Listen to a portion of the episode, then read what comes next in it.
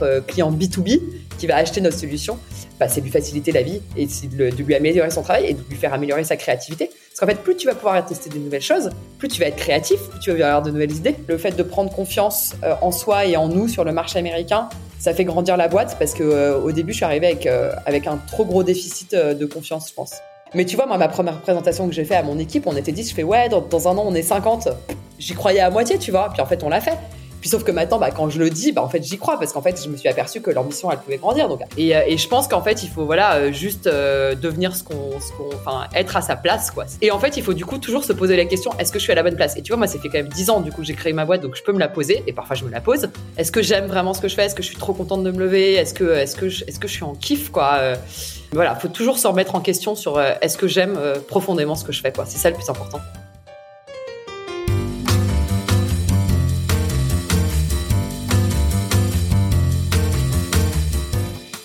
Vous écoutez La Combinaison, le podcast qui part à la rencontre de personnes exceptionnelles qui ont réussi dans leur domaine. Sommes-nous tous égaux face à la réussite? Quel est le making-of, la combinaison d'éléments, de rencontres, de succès ou peut-être d'échecs qui ont porté des personnes ordinaires à devenir des entrepreneurs d'exception, des sportifs de haut niveau, des écrivains de renom ou des artistes qui rencontrent le succès? Je suis Frédéric Azoulay, un passionné de podcast depuis plusieurs années et dirigeant d'une entreprise papéo.fr, une imprimerie en ligne réactive pour les professionnels et les revendeurs. D'ailleurs, si vous écoutez cet épisode jusqu'à la fin, je vous offre un code promo pour commander sur notre site. Ces parcours de vie me passionnent, me fascinent et je me suis toujours demandé ce qui faisait la réussite d'une personne. Je sillonne la France pour tenter de répondre à ces questions en rencontrant ces personnalités incroyables. Tous les 9 jours, je vous retrouve et je vous partage ces conversations passionnantes qui j'espère vous inspireront autant que moi. Bonne écoute. Bonjour Alix. Bonjour Frédéric. Alors, nous sommes à distance, que tu es à New York, une ville que, que j'adore, on vient d'en parler un petit peu en off. Et tu es la CEO d'Abetesti, une solution qui permet de customiser et d'essayer de nouvelles versions du site euh, en trois clics. Tu vas me l'expliquer plus tard, mais à peu près c'est ça. Hein. c'est grosso modo, j'ai une boutique, si j'avais une boutique euh, réelle, je peux changer la déco, la tapisserie euh, en, en, un clic, essayer et voir euh, bah, qu'est-ce qui marche le mieux. C'est assez technique, mais on va essayer ensemble de simplifier tout ça. Avant tout, Alix, je voudrais qu'on se concentre sur ton parcours et comprendre comment tu es arrivé là où tu es arrivé, dans ce domaine et évidemment aussi à New York. Je voudrais comprendre pourquoi tu es à New York. Est-ce qu'on pourrait, pourrais-tu me dire quelques mots sur toi et qui est Alix? Oui, bien sûr. Ah, bah écoute, euh, donc euh, je suis je suis née à Paris mmh. en 1982. Euh, j'ai euh, j'ai grandi à Paris. voilà, je suis l'aînée de, de quatre enfants. j'ai fait mes études entre donc j'ai commencé à l'université. J'étais à Nanterre, puis la Sorbonne, puis école de commerce de Reims. Et en sortant euh, de mon école de commerce de Reims, alors je suis tombée euh, dans le, digital complètement par hasard et complètement par, euh, je sais pas comment dire, par euh, par flemme peut-être, parce que je j'étais en fait, on avait pas, on a un problème de convention de stage en fait à la fin de, de Neoma. ils nous ils nous délivraient pas de convention de stage sur six mois et donc je pouvais pas vraiment faire de stage et donc j'avais comme tout bon élève qui sort d'école de commerce, postuler dans des grands groupes. Et puis, bah, je m'étais pris que des portes parce que, bah, je pouvais pas, en fait, j'avais pas de convention de stage, donc je pouvais pas le faire. Donc, je me suis dit, bah, c'est pas grave. Je vais m'acheter une convention de stage sur, je sais plus, c'était le CNED ou un truc comme ça. Et puis, bah, euh, je vais essayer. Et puis, bah, les grands groupes, ils m'ont dit, bah, non, ça marche pas. Donc, je me suis dit, bah, c'est pas grave, je vais essayer dans des petites boîtes. Et puis, un soir, je dînais avec une copine qui me dit, bah, tiens, je travaille dans une, euh, une boîte digitale, on fait de la pub sur Internet. Je me dis, bah, tiens, c'est marrant ça m'excite pas trop le digital, mais bon, je vais essayer. Et puis bah voilà, j'ai postulé. J'ai commencé un stage donc euh, dans une boîte qui s'appelle Adlink, qui est devenue iMedia, donc c'est vraiment de la pub euh, hmm. pure euh, sur Internet. J'ai interviewé au tout début du podcast Cyril Zimmerman. Ouais, alors je l'ai pas connu lui parce qu'en fait on hmm. s'est fait racheter. Moi, j'étais partie à ce moment-là. Mais voilà, donc j'ai atterri là-dedans. J'ai fait un stage au bout de deux mois, ils m'ont recruté, donc c'était mon premier boulot. Et puis en fait, j'ai commencé un petit peu à, à geeker, à m'intéresser, à me dire mais en fait on est sur un un secteur complètement incroyable. En fait, il y a tout à faire. Euh, donc j'ai commencé un peu avec un de mes collègues à créer des sites justement, euh, des, des, comparateurs de prix. Alors c'était plutôt lui qui créait parce que moi j'étais pas très euh, codeuse, mmh. mais voilà, on, on, moulinait ensemble là-dessus. Et puis un jour, donc Rémi, mon cofondateur, m'appelle. C'était un mec que j'avais pas vu depuis hyper longtemps. On était en fait euh, moniteur de colonies de vacances ensemble quand on était jeunes. On s'était un peu perdu de vue. Rémi Aubert. Ah, Rémi Aubert, exactement. Et puis, euh, et puis j'étais, c'était marrant parce que en, créant des sites là, en geekant, j'étais tombée sur un blog qui écrivait où il, créait lui aussi des sites. Puis il m'écrit, il me dit tiens, bah c'est marrant, je vois que tu bosses dans le digital, moi aussi. Tiens, bah j'ai rendez-vous avec des mecs de ta boîte. Euh, allons nous faire une bouffe. Ça fait longtemps qu'on s'est pas vu. Et donc on a été déjeuner ensemble. Donc c'était fin 2008 déjeuner fondateur parce qu'en fait, on s'est aperçu tous les deux qu'on avait un esprit euh, très entrepreneurial, qu'on était tous les deux dans un secteur euh, bah, en pleine effervescence, qu'on avait envie de créer quelque chose, mais on savait pas trop quoi. et donc, il m'a dit, bah écoute, tu sais quoi, euh, on est dans le même état d'esprit, donc rejoins-moi dans la boîte dans laquelle je suis, et puis on va un peu mouliner sur des idées ensemble, puis on va surtout voir si on travaille bien ensemble. Moi, je commençais un petit peu à m'embêter dans la boîte dans laquelle j'étais. Je dis, bah très bien, je postule dans sa boîte. Euh, on crée tous les deux un pôle euh, d'affiliation. Euh, donc chez Keyad, c'était donc pareil, un hein, pub Google AdWords, etc. pub digital. On crée un pôle affiliation. Mmh. où en fait on crée justement des comparateurs de prix. Bon, tu connais un petit peu ça. et puis et puis voilà, le, pôle rapportait bien. Puis on bossait là-dessus pour se dire bon c'est sympa, mais faudrait quand même créer quelque chose qui qui, qui sert qui sert le digital. Et donc on voyait en fait en fait on on crée des, on, on, achetait de la pub. il y avait des gens, les gens, les, gens, les visiteurs arrivaient sur le site et puis en fait une fois sur le site c'était le, le blanc total. On savait pas comment les gens se comportaient, on savait pas ce qu'ils faisaient, on savait pas comment faire qu'ils allaient acheter sur le site. On s'est dit mais en fait l'analytics, comprendre les comportements. Ça c'était quelle année c'est à peu près?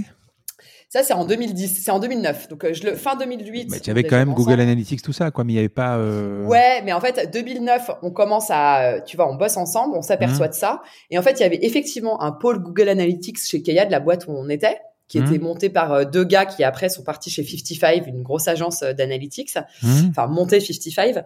Puis, ils ont commencé un peu à nous apprendre le truc. Et puis, on s'est dit, bah, l'analytics, il y a il y a Google Analytics, bah, on n'a qu'à créer une agence où en fait on va accompagner les gens sur Google Analytics parce qu'en fait il y avait Google Analytics qui est effectivement été et, toujours un outil hyper puissant, mais absolument personne ne savait l'utiliser. Il y avait aucune. ça reste une usine à gaz même aujourd'hui, hein. même aujourd'hui, hmm. c'était voilà, il y avait aucun knowledge, les gens ils savaient pas l'utiliser, hmm. donc on s'est dit bah c'est pas grave, on va leur apprendre à l'utiliser. Donc on se forme dessus, on crée notre agence.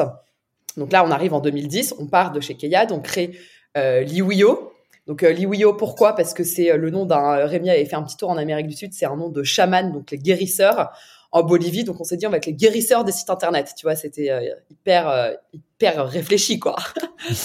et puis on voilà, donc on commence à on commence à faire des missions à droite à gauche. bah voilà, implémentation de Google Analytics, je comprends mes parcours clients, etc. Puis là on s'est dit bon, c'est sympa l'analytics, mais ça manque un petit peu d'action tu vois, nous on est des doueurs. Hmm. et donc on s'est dit bah comment est-ce qu'on peut faire euh, un outil où justement bah une fois que tu as analysé que tu as compris euh, ton comportement, comment est-ce que tu peux améliorer en fait? Tu vois, comment est-ce que tu peux faire convertir les, les, visiteurs? Et donc on commence à, à voir donc euh, Google avait aussi créé un outil qui s'appelait Google Website Optimizer, donc justement qui hmm, faisait de testing. On voyait Amazon qui faisait un boulot incroyable, qui faisait 100, 200 tests par mois, et puis alors avec une personnalisation de l'expérience utilisateur absolument incroyable. Et là, on se dit, mais that's. C'est ça l'idée. C'est ça qu'il faut qu'on fasse. Il faut qu'on crée un outil qui permette de faire de la B-testing, de la personnalisation et qui empower, qui redonne le pouvoir aux équipes marketing, parce qu'en fait, les équipes marketing étaient complètement prisonnières des équipes techniques.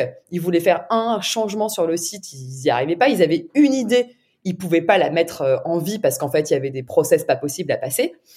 Et donc, on s'est dit, bah, en fait, on va créer un outil hyper simple où, en fait, le marketing va pouvoir faire ses modifications sur le site euh, comme ils veulent. On avait repris euh, justement euh, les technos JavaScript qui permettaient, tu vois, de faire des modifications hyper simples. On va faire un outil où, en fait, ils vont arriver sur leur site, ça va être comme sur un PowerPoint, ils vont pouvoir tout modifier. Et puis ensuite, ils vont mettre une partie du trafic sur une version du site, une autre partie sur une autre version, puis on va voir et puis on va mesurer pour voir comment est-ce que ça va, comment, comment est-ce que ça marche. Aussi simple que ça. Et donc, on a commencé à créer un minimum viable product, MVP, en 2012. Donc, on a recruté euh, un développeur euh, pour, euh, pour faire ça.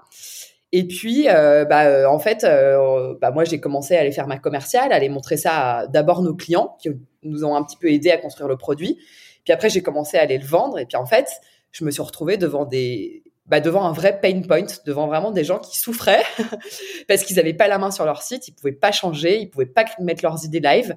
Et ils m'ont dit, mais et puis bah, tout le monde, j'avais un super accueil euh, des directeurs marketing, des équipes marketing, en me disant, mais c'est ça qu'il me faut, ça va me sauver la vie. Fallait que je passe, passe un petit peu la barrière des directeurs techniques qui disaient, non mais attends, ici et ça. Puis après, le directeur technique se disait, bah d'un côté, ça peut peut-être être un peu dangereux sur le site, mais en même temps, mon directeur marketing, il va entre guillemets arrêter de m'emmerder tous les jours pour pouvoir tout le temps faire des modifications. Il va pouvoir euh, faire joujou de son côté. Donc en fait, ça m'arrange cet outil. donc voilà, donc c'est vraiment comme ça qu'on a, commencé à, créer l'outil. On a itéré avec euh, nos clients, puis on a commencé euh, à vendre la solution. Et puis mon premier client, enfin le, tu parlais un petit peu de moment fondateur. Un, de mes, un, des moments fondateurs, ça a été euh, mon premier client euh, sur sur AB Donc on avait encore cette agence hein, quand même qui nous permettait de de vivre. Donc on continuait de faire des, des, missions. Et puis bah, de l'autre côté, on essayait de se concentrer sur donc ce qu'on appelle le SaaS aujourd'hui, hein, le software as a service, pour, en se disant c'est quand même le futur, c'est des abonnements, c'est récurrent. Euh, l'agence, c'est quand même chiant. C'est bien parce que j'avais plein de questions, mais tu déroules de, A à Z, c'est parfait. je, vais être dans la merde en trois minutes parce que tu vas me poser, tu vas, tu vas t'arrêter, je ne saurais plus quoi dire, mais Tu sauras plus quoi dire, voilà, mais tu creuseras un peu, je sais pas. mais tu vois, voilà, l'agence, euh, bah, tu vois, faut trouver des missions tout le temps, euh, c'est pas du tout la même chose. Là, on se dit, bah, attends, c'est de l'abonnement, c'est génial, ça, ça donne de la visibilité voilà donc euh, voilà donc on a on a euh, on a commencé euh, on a commencé à, à vendre à vendre l'outil à voir que bah, on pouvait prévoir sur sur 12 mois. Et donc le moment fondateur donc le fameux dont je parlais c'est on reçoit un donc on a commencé à faire un peu de marketing et puis on reçoit un appel de Bouygues Télécom quand même un mmh. grand groupe qui me dit bah voilà c'est la cellule innovation de Bouygues c'est super ce que vous faites j'aimerais bien vous mettre sur le site. Donc j'y suis allée j'ai commencé à bah, présenter l'outil. Euh, donc, on commençait à avoir un peu des concurrents américains à cette époque-là. Donc, ils commençaient à me dire, ouais, mais il y a cet outil, cet outil. Je fais, bah oui, mais vous allez travailler avec un acteur français, vous allez avoir du support à Paris, etc., euh, etc. Et puis, euh, bah, j'ai réussi à signer ce premier contrat à Bouygues euh, à 10 000 euros par mois ce qui était énorme pour nous ah euh, à l'époque. Et, euh, et, en fait, euh, bah voilà, on était trois. bon, j'avais dit qu'on était huit. J'avais un petit peu arrangé les choses. Mais derrière, voilà, la cellule de Bouygues Innovation, Eddy, que, que je remercie encore aujourd'hui, nous a fait confiance. Et en fait, ça m'a complètement lancé. Ça m'a, moi, ça m'a donné confiance. Je me suis dit, mais en fait, on peut. En fait, on apporte une valeur énorme aux clients. Et donc, en fait, bah, on peut le faire. Et donc après, derrière, bah, on a déroulé. On a eu plus de clients. Puis après, on a fait levée de fonds, levée de fonds, levée de fonds. Euh, voilà, je sais pas si tu veux les métriques d'aujourd'hui. Non, non, mais, on, euh, va détailler, on va rentrer après tout ça, on va focuser tout ça, quoi. Voilà. Euh, si on revient un tout petit peu sur tes études, euh, études de commerce, tu voulais, enfin, si ton, on te reprend à tes 20 ans, tu voulais faire quoi? L'entreprise, apparemment, tu voulais déjà non, mais créer franchement, non, non, moi j'étais, alors non, pas du tout. Alors moi, je suis pas du tout. Alors malheureusement, je suis pas du tout euh, le profil de l'entrepreneur, euh, celui qui veut euh, prendre une revanche sur la vie, etc. Alors pas du tout. moi, euh, je, enfin, j'ai énormément de chance. Mes parents, ils m'ont payé mes études. Enfin, je me sens, enfin, je suis extrêmement chanceuse. J'ai mhm. pas du tout de velléité de créer de ma boîte ni n'importe ni, ni quoi que ce soit. Qu'est-ce qui a été fondateur pour moi? Il y a eu il y a deux choses, je pense, quand j'essaie de prendre du recul.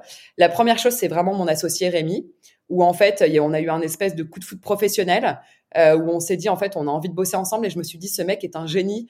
Euh, c'est lui le créateur, hein, c'est lui qui a créé l'outil. Parce qu'en fait, j'ai un peu l'impression qu'avec Rémi, c'est plus, euh, euh, vous, tu as trouvé ton cofondateur il faut trouver le produit plutôt que vous avez le produit, il faut trouver un cofondateur quoi. Ouais, et ben exactement. En fait, hmm. on a c'est exactement ça, c'est on a été animé par une passion ouais, c'est le coup de foudre euh, professionnel, voilà. ouais. Hmm. Voilà, coup de foudre professionnel en disant on a envie de faire un truc, tu vois, les gens autour de nous étaient pas forcément très entrepreneurs, donc en fait, on s'est retrouvés tous les deux sur un esprit aventurier. C'est ça hmm. comme c'est comme ça que je définis le truc, c'est l'envie de faire quelque chose.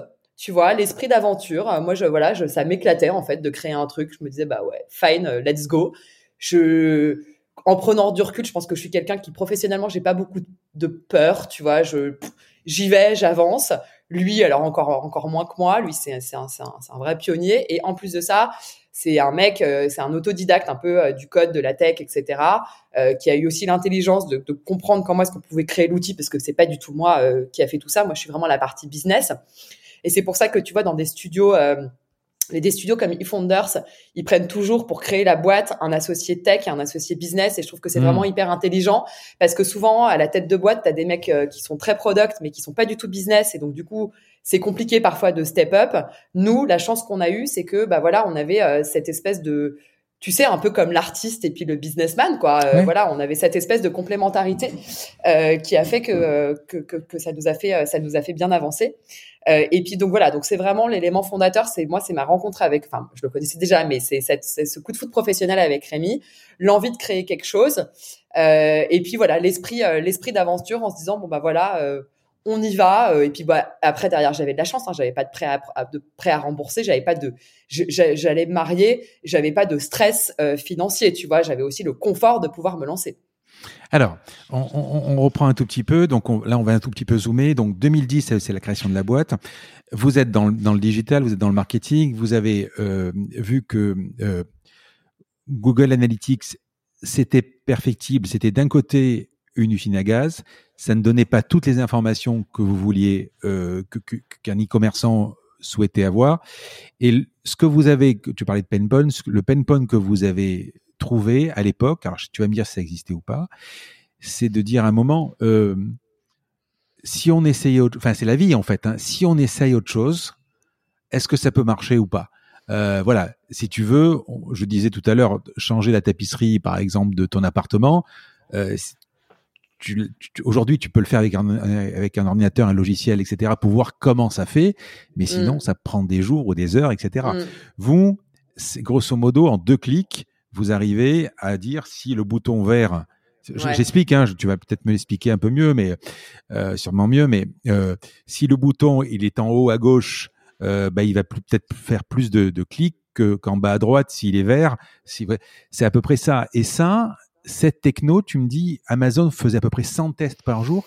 Moi, aujourd'hui, aujourd'hui en 2022, je suis un gros consommateur d'Amazon, mais je le vois. Alors, j'ai pas ta bouteille, forcément, c'est ton métier. Je vois pas beaucoup d'AB tests chez eux, et pourtant ils en font tout le temps. Bah, c'est parce que tu le vois pas toi en tant qu'utilisateur. Mais toi à l'époque, tu le voyais. Ah bah non, mais nous, nous c'est pas qu'on le voyait, c'est qu'on écoutait, euh, enfin tu vois, on lisait des articles, etc. Euh, du mec de l'expérimentation chez Amazon qui expliquait que le succès d'Amazon était lié au fait que justement ils étaient en amélioration continue. De un, donc ils expérimentaient énormément, et de deux, qu'ils personnalisaient l'expérience utilisateur. Et c'est ça qui a résonné chez nous. Et on s'est dit, hmm. bah, en fait, c'est ça qu'il faut qu'on propose. Et en fait, il faut que chaque, alors au début, c'était les e-commerçants, maintenant, c'est tous les sites. Il faut que chaque e-commerçant puisse améliorer son site en continu. Et puis, la chance qu'on a, c'est qu'on est dans le digital, comme tu le disais.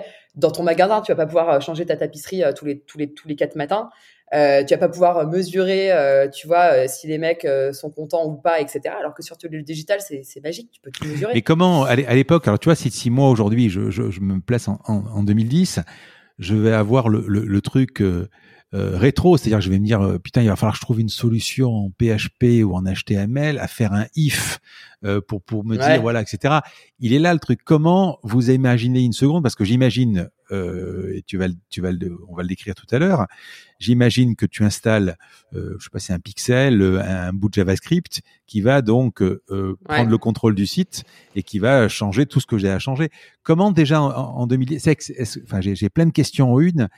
Ça existait et comment euh, entre le rêve que ça existe et la réalité, comment vous avez fait pour le mettre en place, voilà. Ouais. Je sais pas si je suis clair dans ma question, mais non, non. En fait, c'est très clair. Je vais te donner une hmm. réponse qui est un peu technique, mais je vais essayer de la vulgariser au maximum. C'est que l'avantage, c'est que hmm. c'est toute toute l'histoire du truc, c'est qu'en fait, on faisait des ce qu'on appelle des plans de tagage sur Google Analytics. C'est-à-dire que sur Google Analytics, on essayait d'attraper, tu sais, des bouts du site pour mesurer chaque bout du site comment il marchait. Et en fait, en faisant ces plans de tagage, on s'est dit, mais en fait, avec le JavaScript, on peut attraper des bouts et en fait, on peut les modifier. Et donc en fait, on s'est ah dit, mais en fait, la techno, elle est possible. Donc c'est un peu une, une, invention techno, mais qui n'est pas vraiment une invention parce qu'en fait, c'était possible avec le JavaScript. Et donc en gros, on s'est dit, en fait, on, on, peut le faire. Donc en fait, c'est via le boulot qu'on faisait sur Google Analytics qu'on a compris qu'on pouvait attraper les blocs et qu'ensuite on pouvait les modifier, qu'on pouvait euh, faire plein de modifications et puisqu'ensuite on a créé cette fameuse surcouche. Alors ce fameux ce qu'on appelle euh, euh, chez ABTST, c'est fameux éditeur. C'est hmm. un éditeur où tu rentres, tu mets ton site à l'intérieur et ensuite tu peux.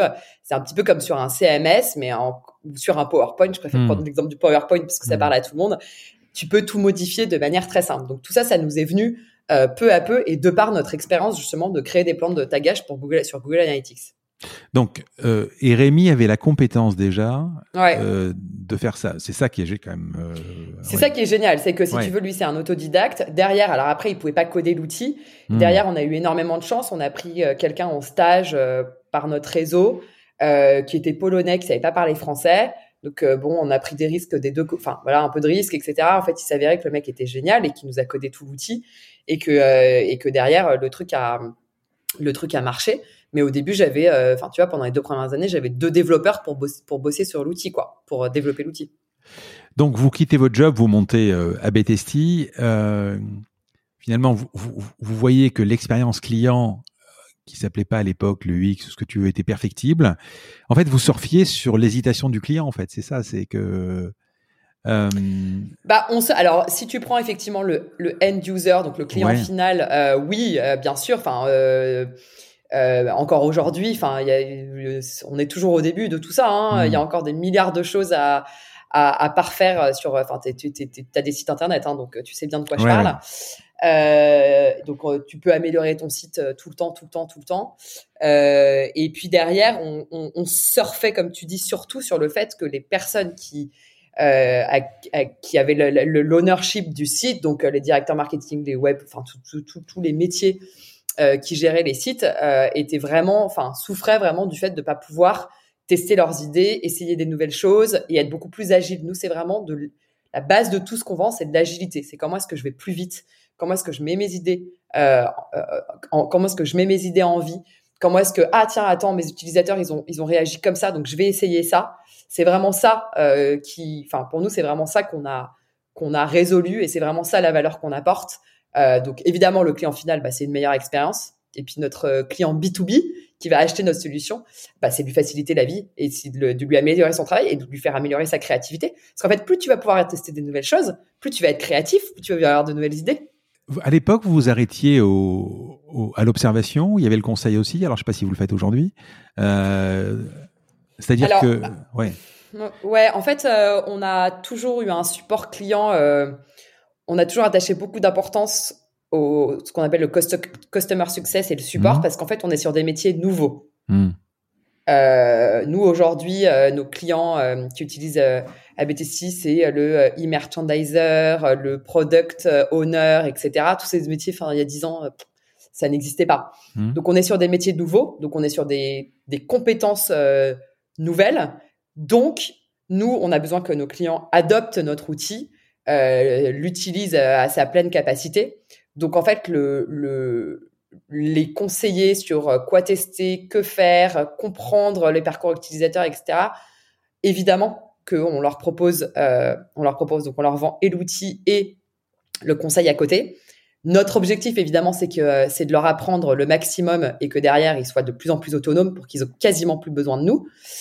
Mais évidemment, la première et la deuxième année, il y a un onboarding qui est, qui est très fort et, euh, et, et on, y, on, y, attache énormément, euh, énormément d'importance parce que bah, il faut que le client euh, puisse être le plus autonome possible et puis parce que bah, plus il sera autonome, plus il utilisera la solution et plus, plus il fera de choses. Quoi. Je me souviens, enfin, j'ai dû commencer dans l'e-commerce il y a, je sais pas, il y a, il y a, il y a 10 ans peut-être. Euh, je me souviens. Au tout début, il y avait une boîte, alors je sais pas si elle existe toujours, qui s'appelait Convertise. Ça te dit quelque chose? Ah ouais? Alors, qui faisait à l'époque de la psy, ils appelaient ça de la psychologie d'achat. Euh, en fait, mm. il n'y avait pas, il y avait pas votre système donc d'AB test, et en fait, ils prenaient ton site, ils te faisaient un audit, et par des sortes de psy, ils te disaient ouais, il faut que le bouton soit là, il faut que, il faut que plutôt que le checkout, il faut qu'il faut rien, il faut qu'il n'y ait pas de pub sur le checkout pour concentrer le client sur le, sur le, au moment où il va acheter, etc. Euh, ça, euh, euh avec AB Testif, vous diagnostiquez euh, qui est tel problème. Euh, par exemple, euh, aujourd'hui, je vais faire 80, 80% de ventes en plus si le bouton est en haut. et ensuite, il y a un rapport. Comment ça marche Ou c'est uniquement le, le, nombre de ventes en fait? Ouais, ouais. Alors exactement, on a un reporting. C'est ça qui. Hmm. donc ça, c'est la. Donc la, première partie que je t'ai expliqué, c'est l'éditeur où tu peux faire tes modifications. Ensuite, dans l'éditeur, tu vas dire, bah, je te fais un truc très simple. Hein. tu vas mettre 50% des gens qui vont voir cette image, 50% de, des hmm. gens qui vont voir, je sais pas, sur un truc de voyage, par exemple, une image d'une famille euh, qui part en voyage, et puis 50% qui vont voir une image d'une plage, par exemple. Je dis n'importe quoi. Et après, derrière, il y a un reporting qui te dit, bah voilà ta variation 1, voilà ta variation 2, ta variation 1, voilà comment est-ce qu'elle a marché, avec un indice de confiance. Ta variation 1 est la gagnante. Tu as fait plus 50% de ventes avec ta famille par rapport à ta plage, par exemple. Donc ça, bon, ça, je te donne évidemment un exemple mmh. hyper basique. Après, tu as des choses beaucoup plus sophistiquées. Tu peux avoir des tests multivariés où tu mets plein de blocs différents dans la page. Euh, euh, qui voilà, tu peux euh, après derrière aussi personnaliser, dire bah attends, je vais je vais je vais le faire que sur telle typologie de visiteurs, par exemple les visiteurs qui arrivent pour la première fois. Donc, tu peux faire, tu peux faire énormément de choses et derrière tu as un reporting qui t'analyse et qui te dit bah ça ça a marché, ça ça a pas marché, etc. Et si tu veux faire un audit en amont, comprendre ton site à la base, bah là, tu as des outils euh, comme euh, bah, Google Analytics. Enfin, tu as plein d'outils d'analytics. Mais nous, on n'est pas du tout un outil d'analytics. On est vraiment un outil d'action. On a un outil d'optimisation. C'est, on est dans la catégorie Enterprise Optimization Platform. C'est vraiment l'optimisation, l'action. Donc, à la fois le test, l'expérimentation, et puis la personnalisation. Je vais adresser un message différent à la personne qui est venue trois fois sur mon site et qui a déjà acheté qu'à la personne qui arrive pour la première fois c'est comme dans un magasin. Tu vas pas du tout adresser la même, euh, enfin, tu vois, un client habituel, tu vas pas du tout t'adresser de la même manière que ton client, que la personne qui vient pour la première fois. Donc, on fait la même chose sur les sites. Si on reprend depuis le début, euh, vous avez, euh, donc vous étiez deux, il y a le polonais euh, stagiaire. Donc, vous êtes allé jusqu'où avec lui euh, Parce que c'est quand même énormément de techno. Quoi. Donc, si je comprends bien, tu t'es quand même appuyé sur, c'était quoi C'est Google Website Optimizer C'était ça à l'époque ou c'était quoi C'était euh... Ouais, l'outil de Google qui faisait ça, ouais. Mmh. Mais enfin non, on s'est pas appuyé dessus. On a créé notre propre techno. Ouais. Comment vous finissez À un moment, il y a les 10 000 euros qui tombent de, de Bouygues, mais euh, mais sinon comment vous arrivez, jusqu'où vous pouvez aller parce que c'est tellement technique, quoi. Alors bah là, là, donc euh, là, je rentre effectivement dans le développement de la boîte. Donc au hmm. début, effectivement, comme tu dis, on est trois, quatre, on commence à avoir nos premiers clients, on commence à faire un certain euh, revenu mensuel parce que bah, ce que je te disais, c'est que l'avantage, c'est que c'est de l'abonnement. Hmm. Tu commences à avoir euh, de la visibilité puisque bah, tu as un revenu qui vient, qui vient, qui est récurrent. Et en fait, à ce moment-là, on a, donc là, là, on est en 2012-2013. 2013, vraiment nos premiers clients. 2013, on se dit, attends, on a un vrai truc là avec cet outil on va arrêter l'activité d'agence. Donc, on a vraiment complètement killé l'activité analytics, etc., pour se concentrer sur l'outil, sur le SaaS. Mmh. Euh, bah, il commençait à y avoir un peu de SaaS à l'époque, euh, donc on commence à essayer de comprendre comment est-ce qu'il faut structurer, organiser, etc. Donc là, on recrute parce qu'en fait, on commence à avoir des clients. On a un premier prêt euh, de BPI alors pour nous à l'époque c'était énorme, c'était 100 000, 100 000 euros. Donc voilà, euh, qui nous permet de commencer à recruter des gens, de faire grossir justement cette équipe technique. Comme tu dis, c'est énorme, donc euh, il fallait. Donc là vous ne payez pas, vous êtes. Euh, alors nous avec Rémi, euh, les, les deux premières années, on on s'est pas beaucoup payé et en fait on avait heureusement de l'argent qui, grâce à notre, tu sais, je t'avais dit, on faisait un petit peu d'affiliation, donc on avait un peu d'argent sur la, qui tombait sur l'affiliation. Et on avait aussi euh, bah, l'argent de, de, de l'agence, en fait, Analytics, tu vois. Donc, en fait, ça, ça, ça nous a permis de recruter des gens, de nous payer un petit peu quand même. Euh, et en fait, là, c'est là que début 2014, on a commencé à avoir des fonds d'investissement qui ont commencé à, bah, à, nous, à nous repérer. Et c'est là qu'on a commencé à avoir des propositions en nous disant, mais attendez, vous avez... Euh... Donc là, à l'époque, je sais plus, quand on a fait notre première levée de fonds, on devait faire 40 000... Euh, 50 000, je crois, ou non, mais même 60 000 euh, euros de ce qu'on appelle MRR, Monthly Recurring Revenue, par mois. et donc, à l'époque, on avait, voilà, donc c'était 600 000, euh, voilà. Donc, aujourd'hui, je reçois beaucoup de dossiers. Euh, maintenant, tu lèves 15, 15 millions avec ça. Nous, à l'époque, c'était 1 million avec ça. donc, on a, 2014, on a levé 1 million. On a levé notre premier million en juin 2014. Et c'est mhm. vraiment là.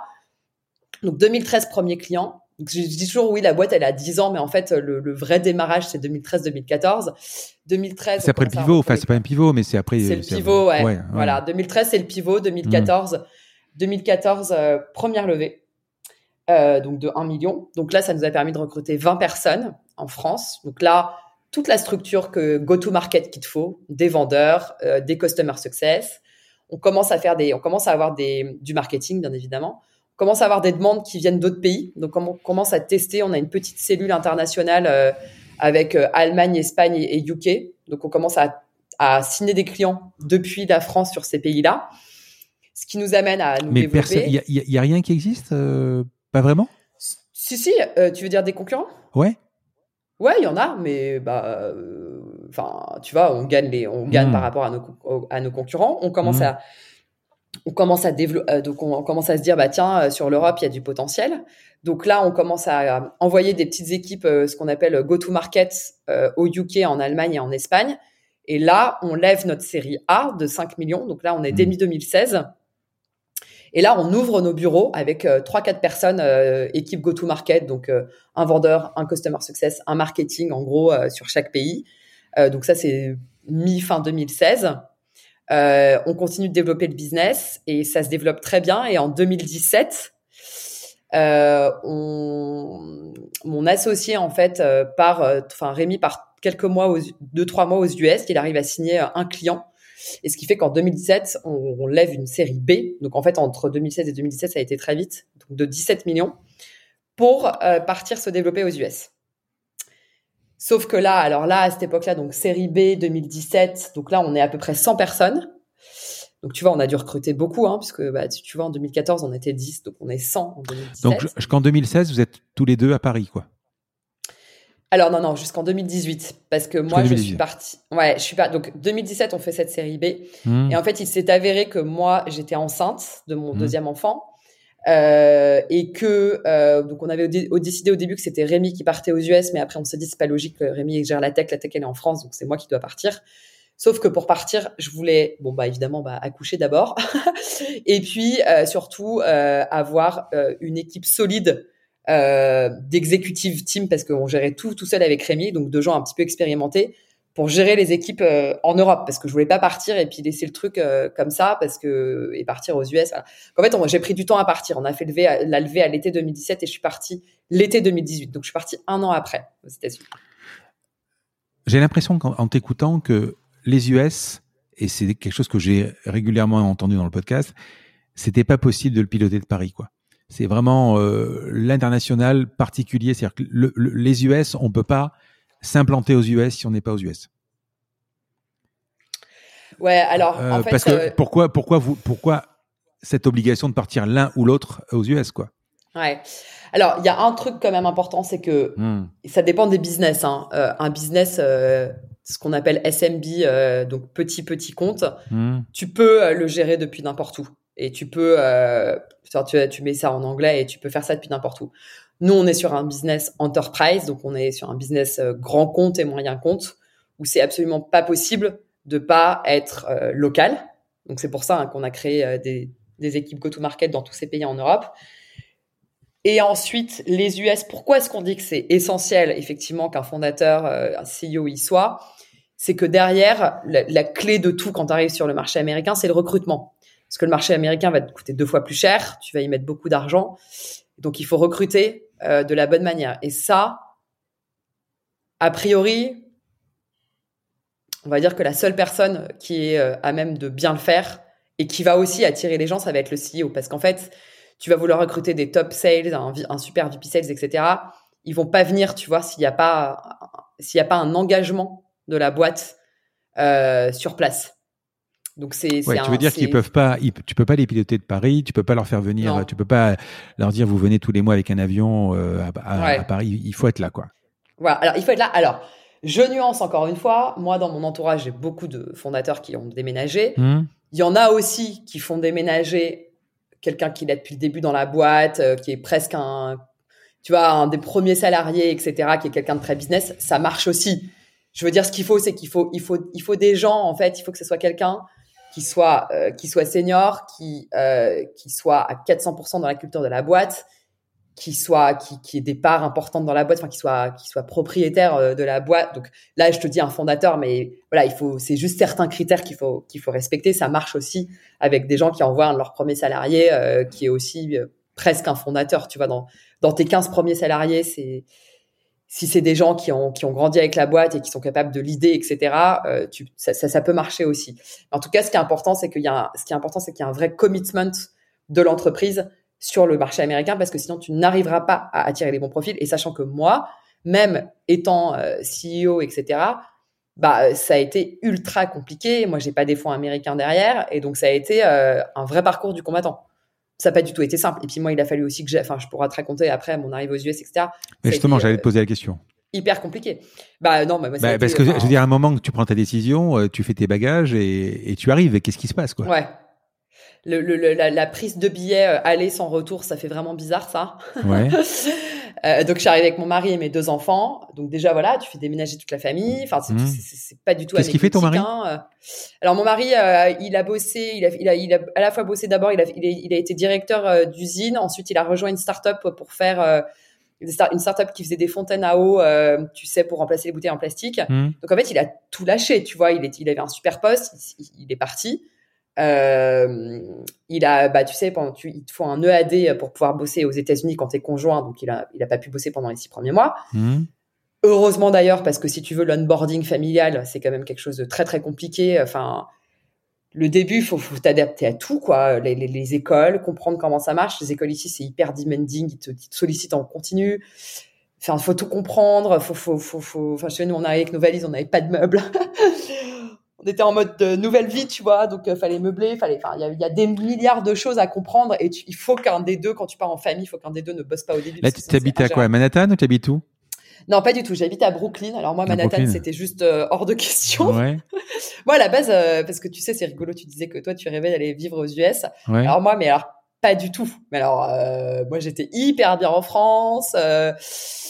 Enfin, moi, j'avais une vie que j'adorais. j'étais au top. J'allais chez mes parents le week-end. Enfin, c'était génial, quoi. donc moi, j'étais pas du tout pour partir.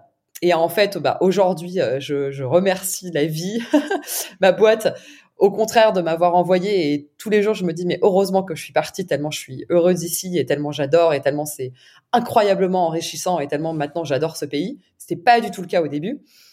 Donc euh, moi je me suis un peu forcée à partir, tu vois, c'était un peu un devoir. C'est ça qui m'intéresse, enfin c'est ce qui m'intéresse, qui intéresse aussi, c'est-à-dire tu allez, on va schématiser, tu vends ton appartement à Paris euh, ou peu importe, même si tu es en enfin peu importe, tu fais tes bagages tu, tu dis j'ai même pas de meubles, j'ai même pas de meubles. Tu débarques ici. Euh, on avait cinq valises.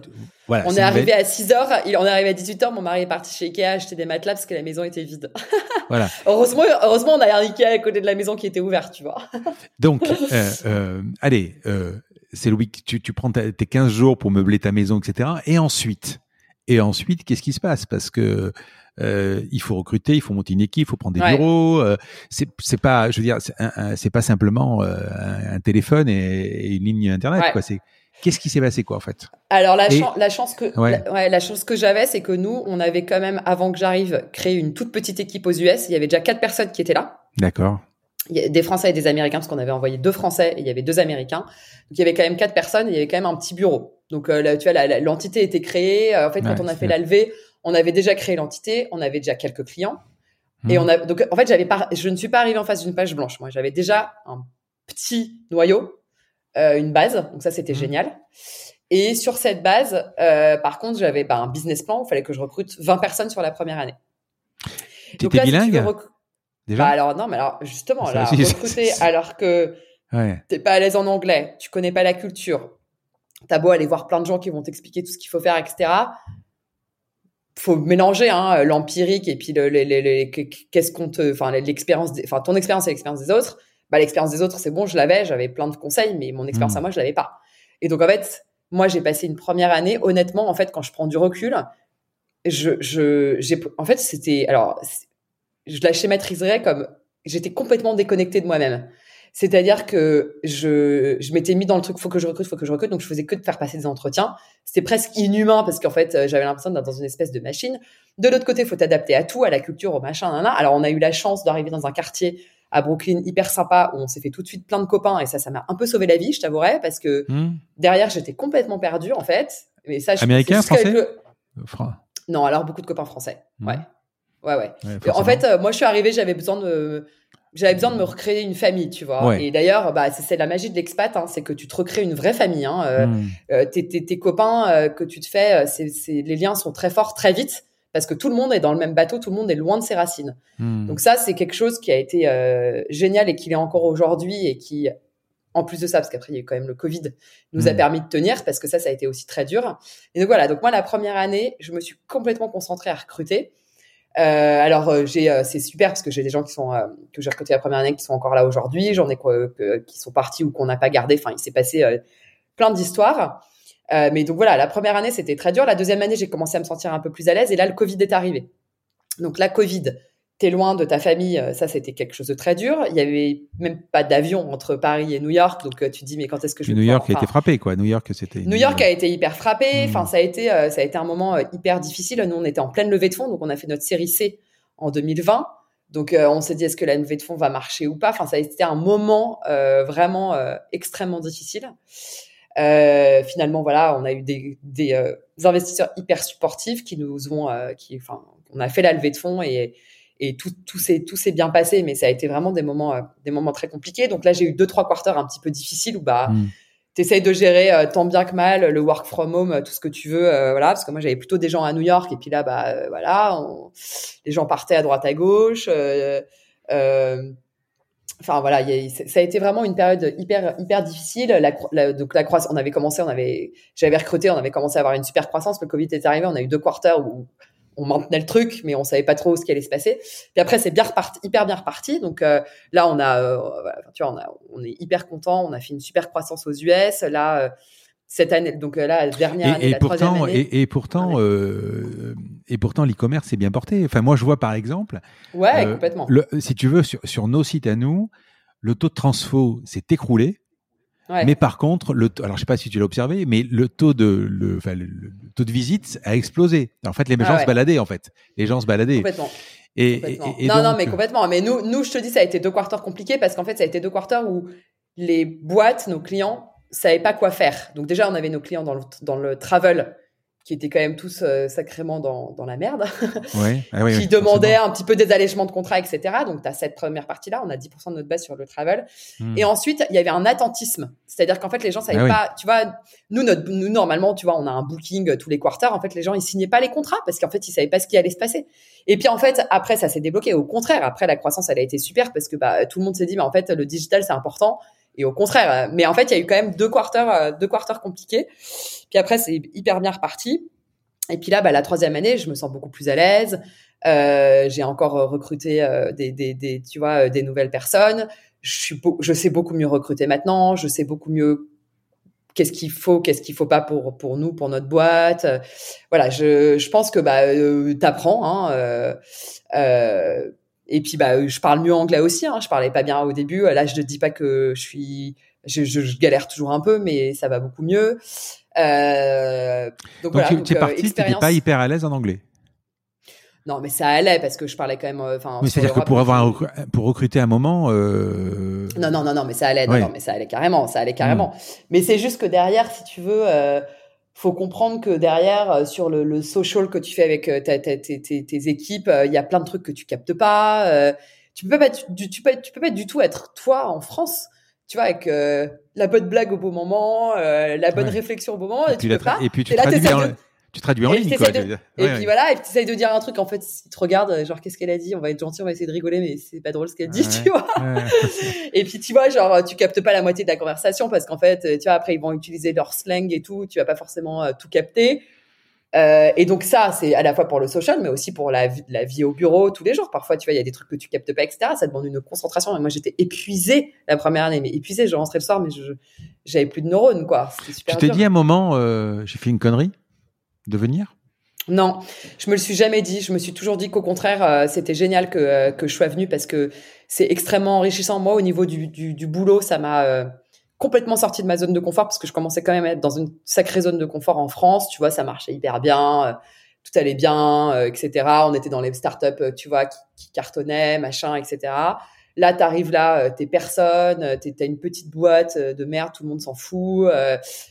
Donc toi, ça te sort complètement de ta zone de confort. Il faut que tu refasses tes preuves, il faut que tu réapprennes, il faut que tu apprennes à parler le langage. Enfin, tu vois, il faut que tu apprennes à comprendre comment est-ce qu'il réfléchit. Donc toi, tu te challenges et encore aujourd'hui je me challenge enfin tu vois je, suis en train de préparer un séminaire la semaine prochaine je suis encore en train de me stresser je me challenge de ouf alors que ce serait pas du tout la même chose en France euh, et puis euh, et puis au niveau euh, personnel c'est extraordinaire mes enfants alors mon mari est espagnol donc mes enfants sont maintenant trilingues alors là pour le coup quand je te dis que moi je galère en anglais bah eux en fait ils me corrigent ils parlent hyper bien anglais enfin tu vois ils ont plein de copains américains euh, enfin ça t'ouvre sur une autre culture moi je me suis pas hyper ouverte à la culture américaine la première année Euh, j'étais là, ouais, c'est relou. Euh, je, je, suis partie en vacances en Martinique. Enfin, tu vois, la fille méga ouverte, quoi. et puis, bah là, ça y est, maintenant. Bon, après deuxième année, malheureusement, on n'a pas pu voyager. L'année dernière, j'étais enceinte parce que oui, j'ai eu un troisième enfant aux États-Unis. Donc, j'ai un enfant américain maintenant. Donc, en fait, tu vois, tu commences à rentrer de plus en plus dans la. Mais là, si t'es en quoi T'es en carte verte? Non, je suis en visa. Mais si on hmm. m'avait dit un jour que j'allais avoir un enfant américain, alors l'enfant américain, c'est pareil. Tu sais, il y a eu le travel ban là pendant 18 mois. Ouais. Vous pouvez pas rentrer là. J'ai eu un enfant américain. Bah, comme j'ai je suis parent d'enfant américain, je pouvais rentrer sur le territoire américain. Donc, euh, tu vois, tu, tu, voilà. Et puis, tu rentres dans la culture. Là, cette année, on a prévu plein de voyages. Euh, Mais parce que si tu as un visa, ça veut dire que tu dois rentrer en France régulièrement. Non. Non, non. C'est quoi un visa alors? Je suis sur un visa E2 qui est un visa entrepreneur. Euh, tu as été autorisé ah, oui, travailler sur le pays pendant 5 ans. Ouais. Ah, 5 ans, d'accord. Non, non t'as pas, pas besoin de revenir en France. Euh, bah, même si nous, du coup, on revient l'été parce qu'on a quand même besoin de voir la famille, etc. Mmh. Euh, mais en, en, tout cas, là, le travel ban pendant 18 mois, ça a été extrêmement lourd hein, parce que euh, bah, tu pouvais pas voir ta famille.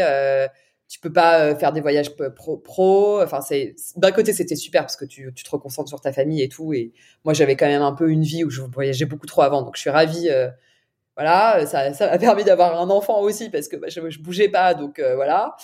Euh, et puis derrière, bah voilà, je me suis beaucoup plus ouverte à la culture américaine et au niveau personnel et au niveau professionnel aussi, où tu vois, j'essaye de beaucoup mieux comprendre, etc. Au début, je, je pense que j'ai je faisais des efforts, mais j'y arrivais pas et que bah ça y est, ça vient. Et c'est des trucs, peut-être des gens qui arrivent plus vite. Moi, j'ai pris mon rythme à moi.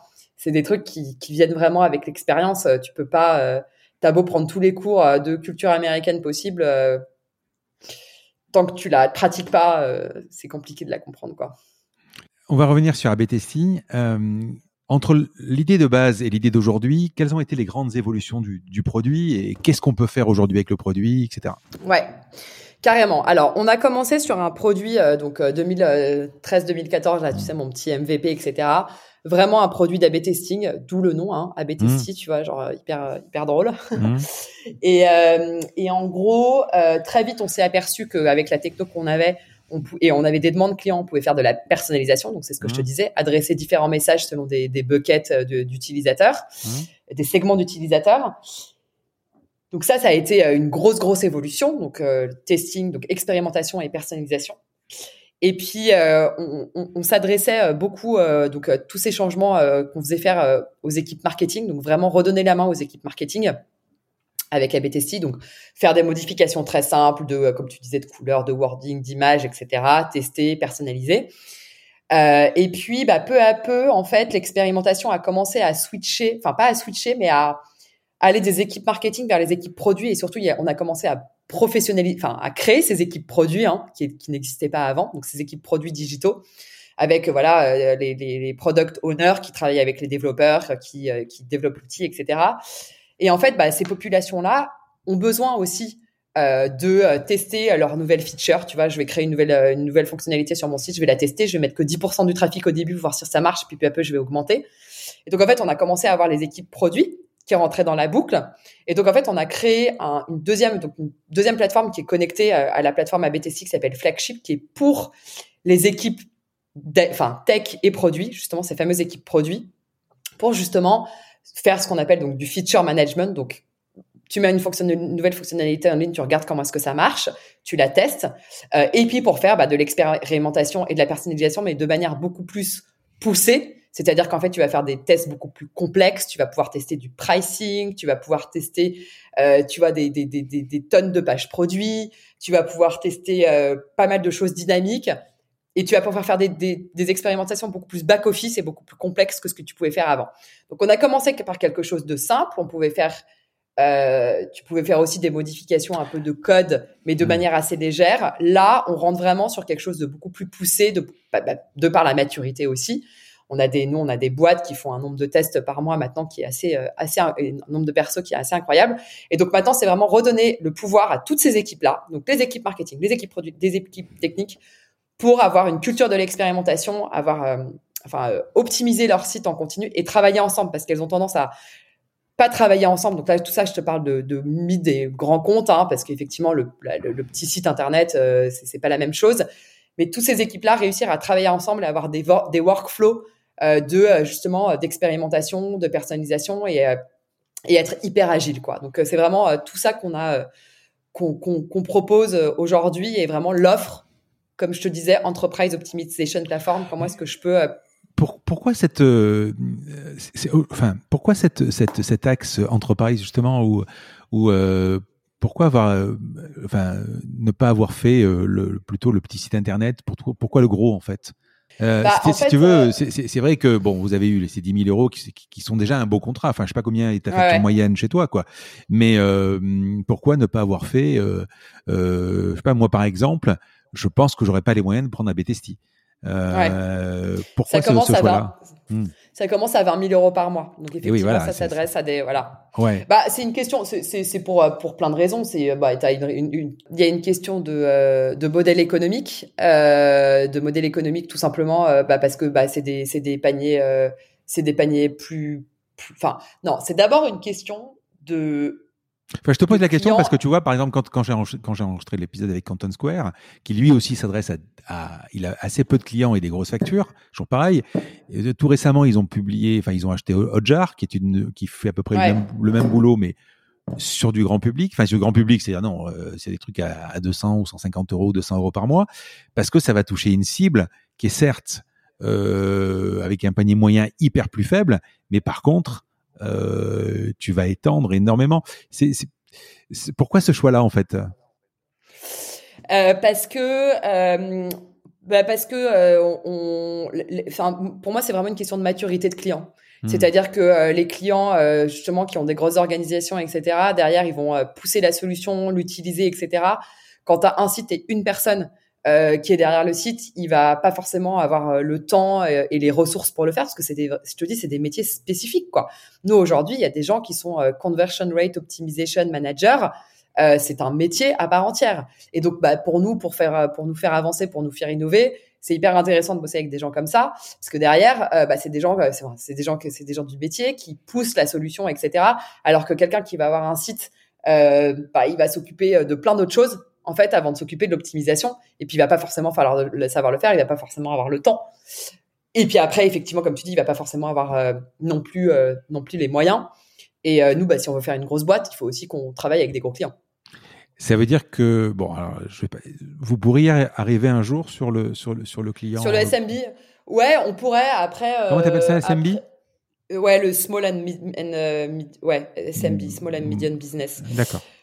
Ouais, on pourrait. C'est pas du tout euh, la volonté, euh, la volonté aujourd'hui. Euh, Par contre, ça demande effectivement, ça, demande des dashboards qui sont beaucoup plus simples pour pouvoir s'adresser à la personne ça demande ouais. C'est ça, c'est que ça demande un produit un peu différent. Ça demande aussi des équipes différentes parce que c'est hmm. pas les mêmes formations, c'est pas les mêmes. voilà, là, c'est aussi une question de focus. Hein. En soi, tu peux tout faire. Hein. Euh, mais tu te focuses aussi sur euh, ce qui a de la valeur pour toi, euh, pour le client, sur la formation de tes équipes, etc. Et nous aujourd'hui, voilà, on fait du mid, on fait du enterprise. il y a des boîtes qui le font. Hmm. Et il y a des boîtes qui le font, exactement, et, qui, qui se débrouillent très bien sur ce créneau-là, et autant que chacun ait son, ait son créneau, quoi. Quand tu disais, on peut changer, tu peux changer de page aussi? Par exemple, si j'ai un checkout, tu pourrais, tu peux aiguiller sur une autre page? Tu peux complètement aiguiller sur une autre page, tu peux, enfin, tu peux tout faire. Tu peux faire un checkout en trois pages au lieu d'une page. Euh, tu, enfin, tu peux, tu peux, tu peux tout tester. Tu peux tout essayer. Tout. D'accord. Et il n'y a pas de. Tu me disais que tu étais sur Magento tout à l'heure. Il n'y a pas de, il a pas de limite euh, de CMS. Euh, c'est une, on a une surcouche JavaScript, donc on s'adapte à tout. C'est quoi? C'est c'est quand on quand vous embordez quelqu'un, c'est quoi? Ces cinq lignes de code qui sont de, JavaScript qui sont mis C'est ça, c'est ça qui est dingue. Hmm. Alors, cinq lignes de code, après, tu as toute la forme. Enfin, la mise en, route est très rapide parce qu'effectivement, hmm. tu copie-colles euh, tu copie le code. Par contre, derrière, il y a la formation. C'est Là, c'est plus, plus, plus lourd quand même. Tu peux y insérer des paramètres, genre la météo ou ce genre de choses? Ouais, complètement. C'est bien ça aussi. On se, on se plug avec, euh, on peut se plugger avec plein de bases de données externes. Donc la hmm. météo, typiquement, on a fait des, on a fait des trucs géniaux de euh, sur des sites e-commerce quand il pleut, tu mets le parapluie en homepage, tu peux faire des tonnes de choses, bien sûr.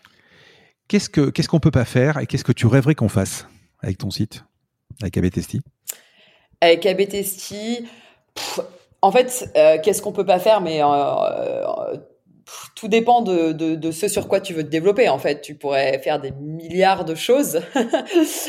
euh, aujourd'hui, on est vraiment concentré sur le fait d'être une, d'être les meilleurs sur notre catégorie. En fait, c'est ça qui est très important pour moi. C'est que derrière, le focus est très important. Il y a un nombre de boîtes dans le marketing technologique qui est hallucinant. là, toi, tu nous connais parce qu'on est français, etc. Mais tu vas aux US, il y a plein de, plein de boîtes qui font plein de trucs, un petit peu de ce qu'on fait, mais pas complètement. Enfin, tu vois, il y a, y, a, y a, du cousinage de partout. Euh, c'est le, le, et puis pour le pour l'utilisateur aussi pour le pour le client c'est pas simple parce que le paysage est quand même euh, assez euh, crowded comme on dit ici euh, et donc en gros euh, pour moi c'est très important d'être focus sur ce sur quoi on est bon et justement de bien s'intégrer avec plein d'autres plateformes donc là c'est vraiment notre roadmap c'est d'être les meilleurs sur l'optimisation donc de continuer à ajouter des features d'optimisation, euh, la product recommandation, enfin tu vois tout, tout, ce que tu peux voir par exemple sur Amazon hein, encore une fois. Euh, donc de continuer d'ajouter des, fonctionnalités d'optimisation et par contre d'être hyper bien euh, intégré avec tous les autres outils qui sont hyper bons dans leur catégorie. Tu parlais de Content Score tout à l'heure, bah, on, est, on a un gros partenariat avec eux, on est, bah, t'analyses chez eux et après t'agis chez nous, ça c'est génial. Mmh. Euh, et chacun fait bien euh, son métier euh, dans son coin, tu vois. Euh, donc voilà, donc euh, être intégré avec des outils aussi de data, tu vois, pour aller récupérer de la data et puis agir sur notre site. Donc nous c'est vraiment bah, sur ABTST, pardon, nous c'est vraiment hyper important pour nous d'être hyper intégré. Il y a encore un, un énorme travail à faire. Donc voilà, donc être vraiment les meilleurs dans notre catégorie et être le mieux intégré avec tous les meilleurs. Mais par contre, tu n'as pas de reco. C'est-à-dire que tu, tu euh, quand tu vas observer, par exemple, quelque chose, ok, tu, euh, allez, je, déplace mon bouton, je parle du bouton, hein. je déplace mon bouton, je vais générer 30% euh, de ventes en plus, donc il est clair que mon bouton doit rester dans la nouvelle position.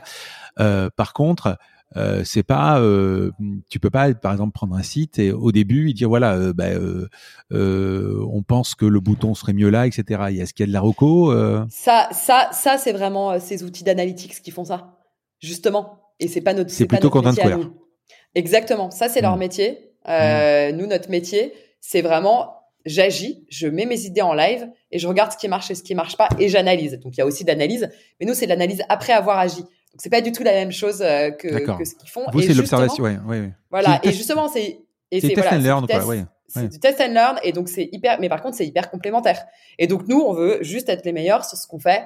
Euh, tu vois, euh, être leader euh, sur ce qu'on fait. Aujourd'hui, euh, sur, tu sais, Forrester, là, les analystes, on est en haut à droite sur le cadran. Voilà, on veut vraiment continuer d'être, d'être, d'être les meilleurs dans notre catégorie. Et, et puis, et puis, parce qu'en fait, c'est comme ça aussi qu'on va qu'on va gagner les qu'on va gagner les contrats face aux grosses suites. On se retrouve quand même face à Google, face à Adobe, qui eux ont toute la suite. Et donc hmm. plus on va euh, se, euh, se faire des partenariats avec euh, tous les acteurs indépendants, et plus on sera fort tous ensemble, quoi. Et plus le client aura aussi les meilleurs outils. Parce qu'en fait, dans une suite, tu peux pas avoir le meilleur de chaque. Adobe, quoi par exemple? C'est quoi? C'est plutôt les data Adobe, studios, quoi? Adobe, ils ont, ils ont un, une énorme suite avec. Bah, Magento déjà alors ouais, et puis après derrière, tu as l'outil d'analytics, tu as l'outil de testing. Data Studio, ouais, je crois, il me semble. Voilà, tout ça, exactement. Oui, ils, rentrent, enfin moi, parce que je suis imprimeur à la base, donc je les connais bien dans le graphisme, donc ils sont de plus en plus sur, sur, le, sur, le, sur le site internet. Sur le cloud, ouais, bien sûr, bien sûr. D'accord. Il y a, tu, as, observé, toi, euh, dans ces années-là, des tendances, il y a des choses, des conseils, enfin, même si des gens ont peut-être pas les moyens d'utiliser tes services, est-ce que tu as observé, euh, il y a des tendances qui, qui sont comme des modes? Bah, moi, je, sais pas, moi, le, le one-step checkout par rapport au, ouais. au, au, au, truc ouais, là, là, le website, là, moi, ce qui me fait halluciner, c'est quand tu vas sur Instagram et que tu achètes euh, un truc directement, euh, le checkout, il est tellement euh, facile. Enfin, c'est, hallucinant. Non, moi, je, j'ai pas du tout de recommandations génériques entre guillemets mmh. parce que je trouve que ça dépend énormément des business. tu vois, nous, on a, on a des, des customer success qui sont spécialisés par par vertical maintenant. Euh, hmm. Tu vois, le, euh, on a par exemple, on a plein de clients dans la cosméto, donc euh, c'est, tu vois, c'est spécifique comme business. Le travel, ça va pas être la même chose. Et en plus de ça, pour chaque marque, ça va être différent. Donc en fait, moi, au lieu de donner des recommandations génériques, je dis plus tester tout ce que vous pouvez et, et essayer de vous améliorer tout le temps. Parce qu'en fait, euh, franchement, il n'y a pas. Bon, après, il y, a des trucs basiques. Tu mets ton logo en, haut à gauche. Et encore.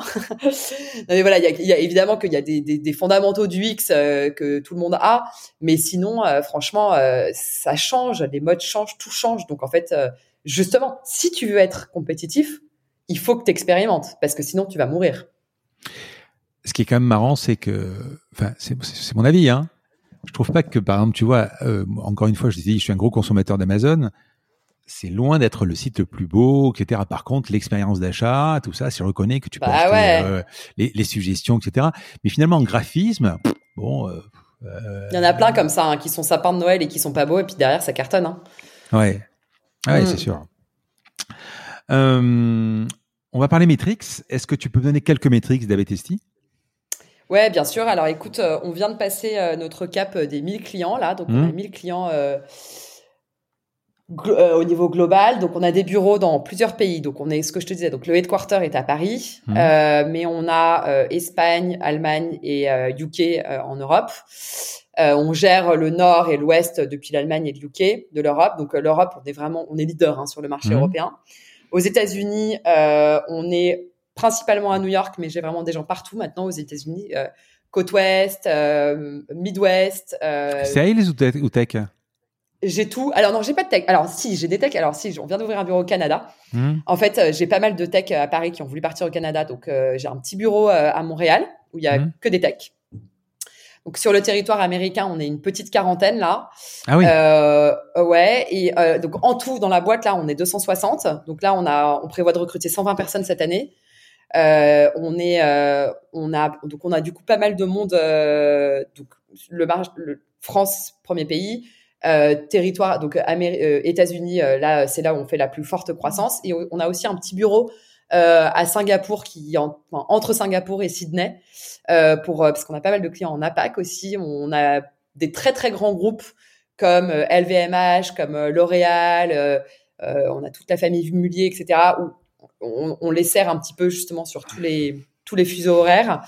Euh, on a aussi des clients euh, APAC qui sont euh, enfin des, clients asiatiques. et voilà, donc on a 1000 clients, on est 250 et on fait une croissance à peu près de 40% annuelle. Vous êtes 40 donc aux US, si on parle des US. tu me dis principalement des sales? C'est alors c'est ce que j'appelle des équipes go-to-market, euh, c'est-à-dire que tu as du, c'est ce que je te disais au début, bah, tout ce qu'il faut pour euh, faire euh, pour faire du revenu. Hein. Il faut du marketing parce qu'il mmh. faut, faut, faut, faut se faire connaître. Il faut du sales, il faut vendre, il faut du customer success parce qu'il faut il faut accompagner le client. Donc toute, donc moi la tech est principalement en France, donc entre Paris et Nantes, et puis un petit peu à Montréal.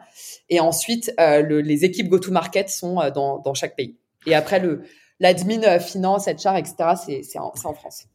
Aux États-Unis ou en France, qui sont tes gros clients, par exemple? Tu, tu as un Walmart ou une Target, enfin Target ou Ouais, euh, alors on a on a une partie effectivement, euh, on a on a des petits des des entités. c'est plus facile.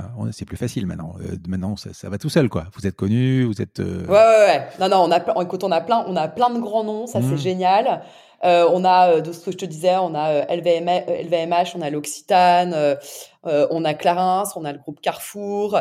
aux US, on a USA Today, Ashley Furniture, on a justement ce que tu disais, des entités de Walmart, on a Disney. Voilà, on a vraiment beaucoup de beaucoup de, de, grands noms, ce qui fait que pour nous c'est pas très c'est plus un challenge effectivement de signer des clients aux US parce qu'on a assez de, de, de, de marques connues euh, pour signer des très belles marques aux États-Unis. Ouais. Euh, au niveau des US, euh, ça s'est passé comme tu voulais ou finalement? Aujourd'hui, vous êtes arrivé, tu étais 4, vous étiez 4, mm. aujourd'hui vous êtes 40. qu'est-ce qui a fait que finalement, si tu pouvais résumer en, deux, trois mots, qu'est-ce qui a fait que tu es devenu... Euh... Je sais pas si je peux le résumer en trois mots, mm. mais je le résume comme ce que je te disais tout à l'heure en trois années, avec une première année très dure, une deuxième année euh, Covid euh, en demi-teinte. Première année très dure de recrutement, voilà, euh, vraiment difficile. Une deuxième année où, voilà, avec le Covid, ça n'a pas été forcément simple. Et à partir de la troisième année, voilà, ça, ça, ça, ça, déroule. je suis beaucoup plus à l'aise. Je suis hyper contente de l'équipe que j'ai aujourd'hui. Mmh. on a eu des hauts et des bas. ça n'a pas été simple tous les jours. là, voilà, ce que je te disais, je sais mieux recruter. on sait mieux ce qu'on veut en fait, je pense qu'il y a une énorme.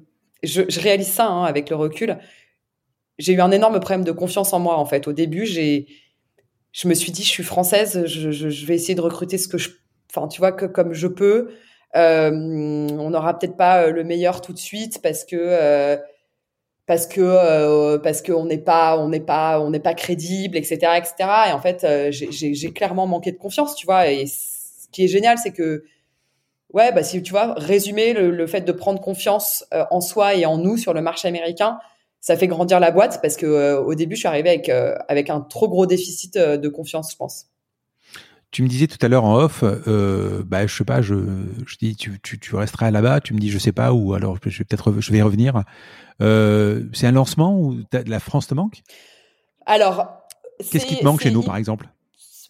Mis à part la famille, attends, je parle pas de la famille hein, évidemment. Hein. Qu'est-ce qui te manque? Ah bah là moi c'est très simple, c'est mmh. la, la, la bouffe. moi je, je souffre, je, je, débat avec mes copains ici qui trouvent que ça va ici, moi je trouve que ça va pas. Et encore New York et encore New York c'est pas. Enfin moi je reviens. C'est ce que tout le monde me dit. Mais moi je reviens de trois semaines euh, de trois semaines aux États-Unis là, la bouffe a été compliquée. C'est la première fois de ma vie. Ah ouais. Normalement quand on part dix jours on va tous les soirs au restaurant, mais là c'est la première fois de ma vie où on achetait du fromage, des bagels et on, des fois on bouffait à l'hôtel parce qu'on n'en pouvait plus de, de, Bah non, non, mais t'en peux plus en fait. Non, non, mais c'est dur. Franchement, c'est dur. Et New York, tout le monde dit non, mais ça va New York. Alors oui, il y a plein de super restos du monde, etc. Mais les produits de base, t'as jamais une bonne tomate, t'as jamais une bonne fraise, t'as jamais. Euh, non, non, ça, je trouve ça hyper dur. Ah oui? Ouais. ouais Pourtant, les fruits. Enfin là, moi, j'étais, j'étais au Texas, là, par exemple les fruits sont bons. Euh, je trouve qu'ils sont meilleurs. Euh, dans l'ouest, dans l'ouest, ouais, ah, sur la côte ouest, ils sont meilleurs. Non, mais les côtes est, c'est plus dur. D'accord. Mais, mais bon, bref, euh, voilà, bon, non, voilà. Et après, après, c'est ambivalent en fait. Évidemment, il y a des trucs qui me manquent, mais globalement.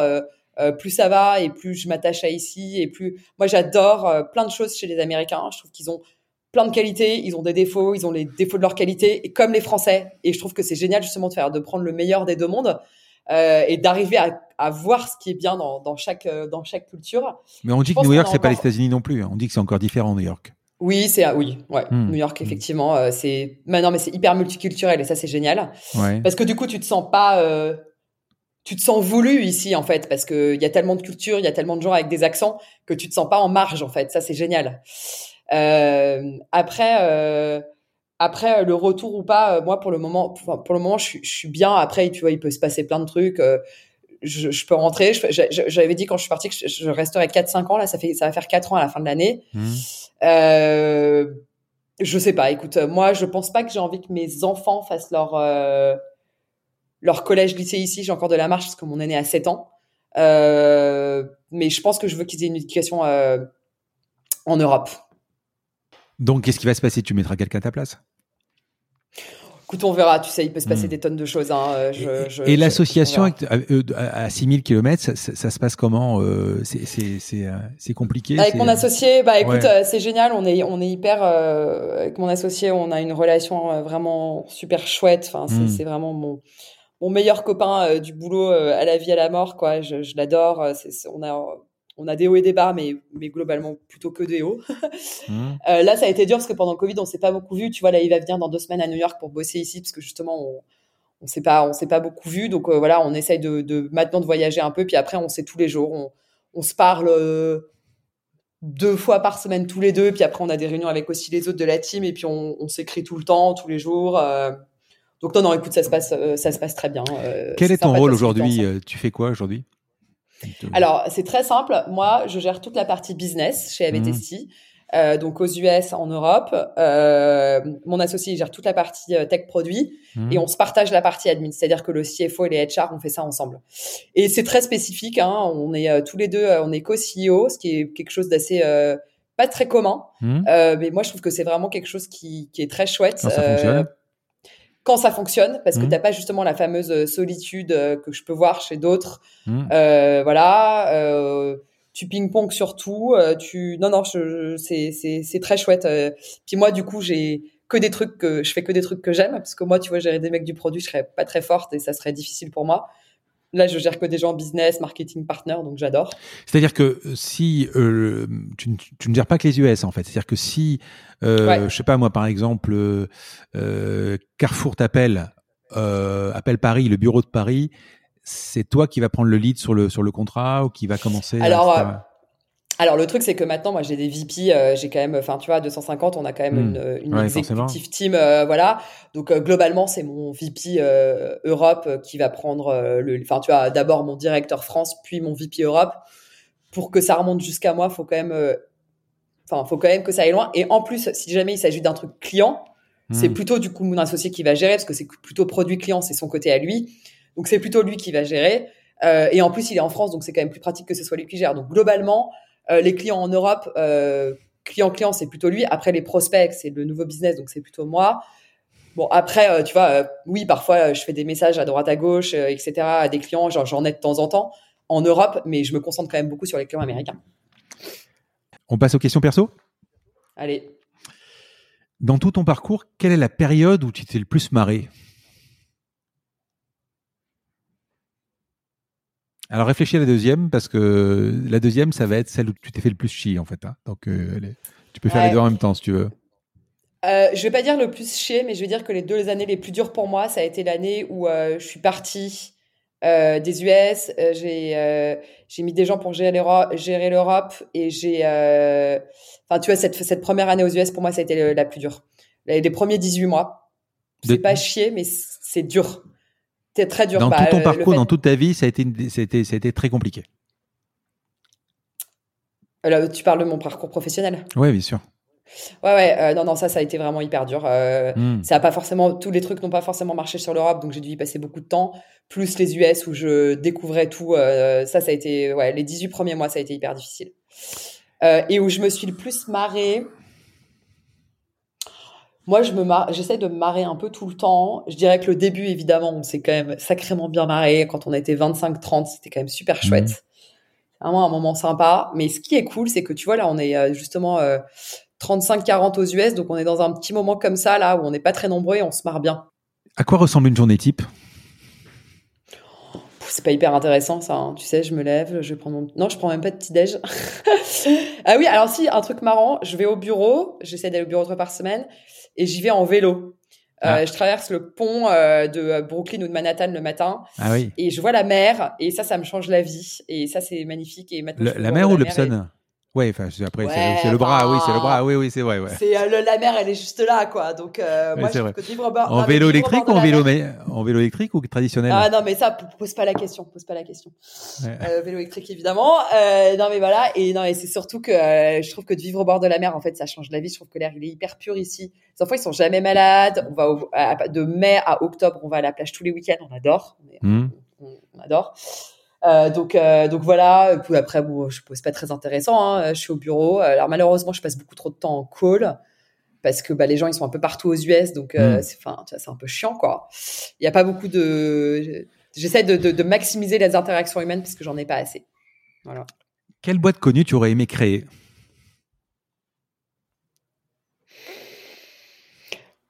Moi, j'aurais adoré euh, créer des, des, des, des boîtes de dingue. genre Google, tu vois, genre la fille qui a pas d'ambition.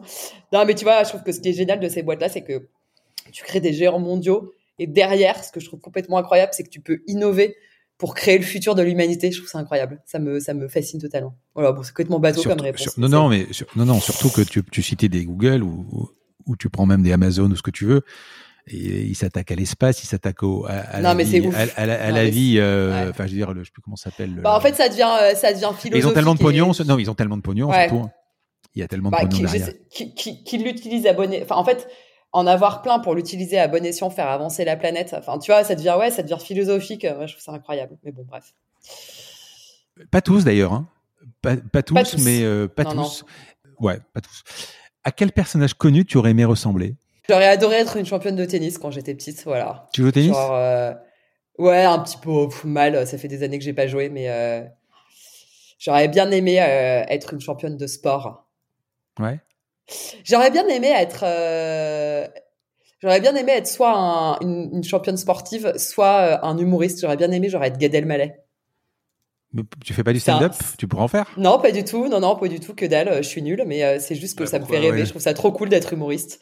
En fait, je trouve c'est sympa. Je trouve que c'est les, les, les, vies des gens du spectacle euh, où t'es avec ou des sportifs où t'es avec un groupe de gens et euh, tu te bats pour pour pour être le meilleur, etc. que ce soit en sport, en humour, etc. Enfin, tu vois, et que tu une espèce de vie de de d'équipe. je trouve ça hyper sympa. Qu'est-ce qui t'énerve Qu'est-ce qui t'énerve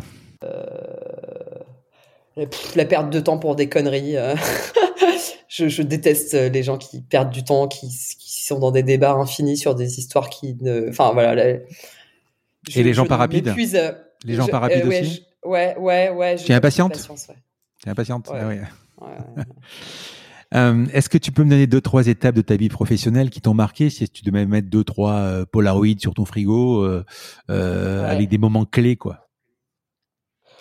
Bah, la création de la boîte avec Rémi, le début, l'arrivée aux US. Donc arriver à, JFK comme ça. Euh... Ouais, et puis l'arrivée, euh, l'arrivée, l'arrivée de mes enfants aussi. Hein. Ils sont chacun arrivés à, à, des moments où je faisais des levées de fonds, les levées de fonds là, le premier, le deuxième, pas le mhm. troisième. Le troisième c'était un peu plus tranquille entre guillemets. Mais euh, ouais. C'est des moments stressants ces levées de fonds?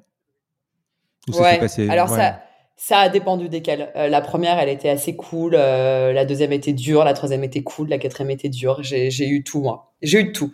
Moi, mmh. j'ai eu euh, et des investisseurs qui voulaient tous investir chez toi et des investisseurs qui te claquaient tous les portes. Donc, c'est bien parce que t'en as qui sont que habitués à avoir des portes et puis d'autres qui sont que habitués à avoir des gens qui se battent pour aller chez eux. Donc, c'est bien d'avoir les deux. Ça remet les pendules à l'heure. Quand tu regardes dans le rétroviseur avec euh, avec ton associé, euh, ça s'est passé. Alors tu m'as expliqué qu'il y a eu des moments hyper durs, mais finalement, euh, l'un dans l'autre, ça s'est passé comme tu pensais que ça allait se passer? Ah non, bah absolument pas, parce que moi quand j'ai créé le truc, je te disais c'était l'esprit d'aventure, etc. Si on m'avait dit que ça m'emmènerait aux US. Hmm. Parfois, tu sais, je fais des espèces de flashbacks. Tu vois, je suis en call avec mon directeur marketing pour parler du nouveau branding. Je suis à San Francisco parce que je suis en train de faire je sais pas quoi, un meeting investisseur. Et je regarde et je suis là, genre, mais si on t'avait dit ça, et genre, non, mais moi, j'étais, j'ai pas du tout cette ambition-là, moi, je pensais pas du tout. Et c'est ce qui est hyper intéressant, c'est ce qu'on dit souvent avec les entrepreneurs, c'est que l'ambition, elle grandit avec le temps. Alors maintenant, c'est beaucoup plus normé. Donc maintenant, les gens qui créent des boîtes, il y a tellement beaucoup plus de playbook que maintenant, les gens, ils savent beaucoup, enfin, tu vois, ils ont beaucoup plus de vision, il y a beaucoup plus de, de, de, d'expérience, de, gens qui partagent leur expérience. Nous, franchement, euh, c'est con, hein, mais en 2014, 2013, euh, ça paraît fou parce que c'est il y a pas longtemps, mais euh, quand tu chopes, il n'y avait pas beaucoup. Quand tu chopes ces 10 000 euros de, de Bouygues, tu te dis à un moment, j'ai un carton dans les mains? Tu le sais bah, que tu as un carton. voilà. Bah, évidemment, mais ça, ça, je le sais. Mais tu vois, moi, ma première présentation que j'ai fait à mon équipe, on était 10, je fais, ouais, dans, un an, on est 50. J'y croyais à moitié, tu vois. Puis en fait, on l'a fait. Puis sauf mm. que maintenant, bah, quand je le dis, bah, en fait, j'y crois parce qu'en fait, je me suis aperçu que l'ambition, elle pouvait grandir. Donc après, une fois que tu t'es euh, setupé ton truc, ça y est, tu sais, tu, enfin, euh, maintenant, je sais où je veux aller, le truc est hyper clair, etc. Mais au début, il n'était pas du tout. Euh, il n'était absolument pas et, ça a grandi euh, ça a grandi avec le temps. Et, non oui euh, mon premier contrat je me disais je pensais pas une seconde qu'un jour je partirais aux États-Unis et que j'aurais une équipe américaine mais jamais jamais. J'ai pas du tout, et tu penses quand même même en termes de vitesse tu penses que tu allé tu allé es allé à la vitesse que tu pensais aller, aller plus vite Non, je suis allé non, je dis toujours que je suis à la vitesse que j'ai pu, c'est-à-dire que chaque boîte supporte la, la courbe d'apprentissage de son de son CEO et alors quand c'est les fondateurs hein, parce qu'après tu peux avoir des CEO expérimentés etc et supporte euh, le plafond de verre aussi euh, de, de, de, de, son CEO donc moi je, je, suis juste en fait on est juste allé à notre rythme mmh. euh, et, et, on aurait pu faire sûrement mille fois mieux et on aurait pu faire sûrement mille fois moins bien. On a fait ce qu'on a pu. Point barre. En fait il faut toujours faire de ton mieux c'est tout quoi. Ben t'as raison. Des hobbies? Ouais alors je vais aller faire du kitesurf là dans trois semaines. Ah ouais? C'est un sport difficile, euh, je sais pas. Ouais, ouais, c'est hyper dur, mais une fois que tu t'en fais, euh, c'est vraiment génial. Hmm. Ça, j'ai appris ça. Euh, enfin, j'ai appris ça grâce au Galion, une, une, une un truc d'entrepreneur, un groupe hmm, d'entrepreneurs dont je fais partie. Voilà, euh, donc ça j'adore. Euh, ouais, tout ce qui est un peu euh, sport, euh, sport de glisse, le ski. je suis fan de ski, je suis fan de kitesurf je suis fan de mes enfants, parce que j'ai quand même trois enfants en bas âge, donc si tu veux, les hobbies, c'est un petit peu limité.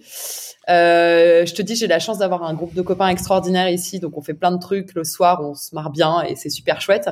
Après, c'est quand même un peu le tunnel. Hein. Mon dernier, il a sept mois là, je, je déguste. Hein. Je dors pas bien. Là, tu disais que tu étais fatigué, bah là, moi, je s'est réveillé dix fois cette nuit, moi, mon fils. Ah non, moi, je suis fatigué par un décalage horaire, mais sinon, je serais, je serais en forme dans une semaine. Hein. Il faut une journée par, euh, par heure, donc voilà. Euh, un bouquin sur ta table de chevet? Que tu pourrais conseiller ou que tu euh... euh je sais pas si je conseille mais celui que j'ai en ce moment hmm. c'est The Qualified Sales Leader il est trop bien c'est euh, hmm. un bouquin écrit par euh, par un five time successful CRO hmm. Chief Revenue Officer hyper intéressant pour des gens qui veulent faire ça. Hein, il est vachement bien. Donc ça y est, tu lis en anglais, es, tu maintenant ça y est. Ouais, ouais. Après, tu sais, je je lis en anglais, mais parfois je décroche. C'est comme quand je parle avec quelqu'un en anglais. Je sais pas si t'as vu le spectacle de Gad Elmaleh, American Dream, qui est trop drôle, où il dit que genre t'as des moments où t'es fatigué, t'écoutes les gens et tu fais mm -hmm, ah en fait t'as décroché parce qu'en fait t'as la flemme et il dit and you are becoming a great listener et c'est vrai qu'en fait je suis beaucoup plus à l'écoute en anglais parce qu'en fait il y a des moments où je décroche alors qu'en français je suis pas une super euh, j'essaye d'améliorer mes mes comme je suis très pushy, j'aime bien parler et raconter mes trucs et j'essaye hein, de, de, me taire et, euh, et d'écouter plus. Mais en anglais, je suis une très bonne, euh, une très bonne listener parce que parfois je décroche quoi. Je les regarde, je fais mm -hmm, mais j'écoute plus ce qu'ils disent par fatigue. Film ou série? Ni là, franchement là. Euh, avec, le 7 mois, avec le 7 mois, t'arrives plus, ouais. Non, mais là, j'ai même pas le temps de regarder une série. En fait, je me couche, en fait, parce que je sais qu'il va se réveiller. Là, je, suis, je, suis au, je suis au bout du rouleau, là. Allez, je te pose la dernière question. Donc le podcast s'appelle La combinaison parce que je cherche à comprendre euh, cette combinaison qui t'a amené la recette, les ingrédients qui t'ont amené là où tu es arrivé. Si tu pouvais euh, résumer ta personnalité, ton parcours, ou, comment on fait pour devenir Alix de Sagazan?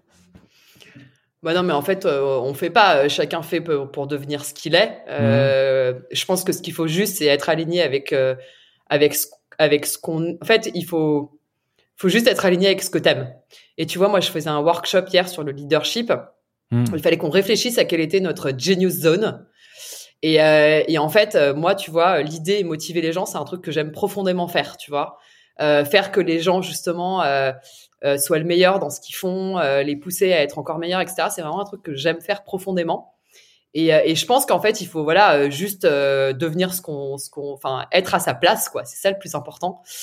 Et en fait, il faut du coup toujours se poser la question est-ce que je suis à la bonne place? Et tu vois, moi, ça fait quand même dix ans du coup que j'ai créé ma boîte, donc je peux me la poser. Et parfois, je me la pose. Et puis parfois, tu as des moments de doute et tu te dis mais je suis peut-être trop nul en fait. Faut peut-être que je, je, fasse autre chose, etc.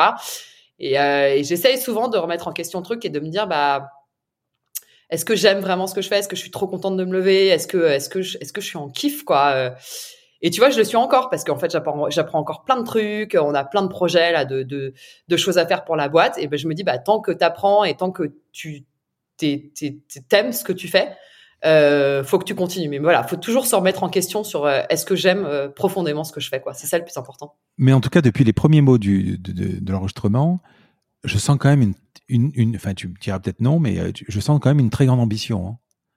ah ouais, bah écoute. Ouais. mais non, je te sens ambitieuse. Je te sens, tu, en fait, tu, tu, tu déroules. Et j'ai l'impression que oui, oui, effectivement, tu as quand même un but et que tu euh, alors je dis pas que tu fais tout pour y arriver quoi mais euh, bah, tu fais en sorte d'y arriver en fait ouais, il y a, ouais, des, gens, bah, il y a des gens qui font euh des, il y a des gens qui, qui, ont un but et pour y arriver ils font des morts à gauche et à droite je pense que toi tu dois le faire tranquillement mais tu dois le faire quoi tu, il faut il faut le faire quoi ouais Ouais, ouais, ouais, ouais, ouais. Je... C'est vrai qu'on on m'avait, on m'a souvent qualifié de persévérante, ouais. Ben voilà. Euh, donc oui, je, je, j'imagine que je dois l'être, ouais. Alix, on a terminé. Écoute, je te remercie. J'espère que tu as passé un bon moment. Mais en tout cas, moi, oui, j'ai passé un super moment. Et puis, écoute, à bientôt. Merci Frédéric, à bientôt. Je vous remercie d'avoir écouté cet épisode. Comme promis, voici le code de réduction pour commander sur papeo.fr. C'est la combinaison, tout en majuscule. Je vous offre 10% de remise sur votre première commande. Parlez de ce podcast à vos amis ou à vos collègues de bureau. Partagez-le le plus possible Abonnez-vous en cliquant sur le petit bouton S'abonner dans votre application mobile ou sur euh, votre ordinateur. Ainsi, vous serez averti dès qu'un nouvel épisode est en ligne. Je sillonne la France pour vous proposer de nouveaux invités. C'est vraiment beaucoup beaucoup de travail. Ce n'est pas mon métier, vous l'avez peut-être compris. C'est une passion que je pratique en dehors de mon job. Si vous avez apprécié cet épisode, dites-le moi avec des étoiles, 5 de préférence sur Apple Podcast, anciennement iTunes et d'y ajouter un gentil commentaire, ça me fera plaisir. Ça me permettra également de remonter dans les classements. Et puis si vous n'êtes pas Apple, c'est pas grave, parlez-en autour de vous, partagez sur les réseaux sociaux, c'est prévu sur votre application de podcast préférée. Enfin, vous pouvez vous abonner sur lacombinaison.fr pour être averti dès qu'un nouvel épisode est en ligne. Je suis Frédéric Azoulay, n'hésitez pas à me faire remonter vos remarques, vos questions mais aussi des invités que vous aimeriez entendre. Je vous dis à bientôt.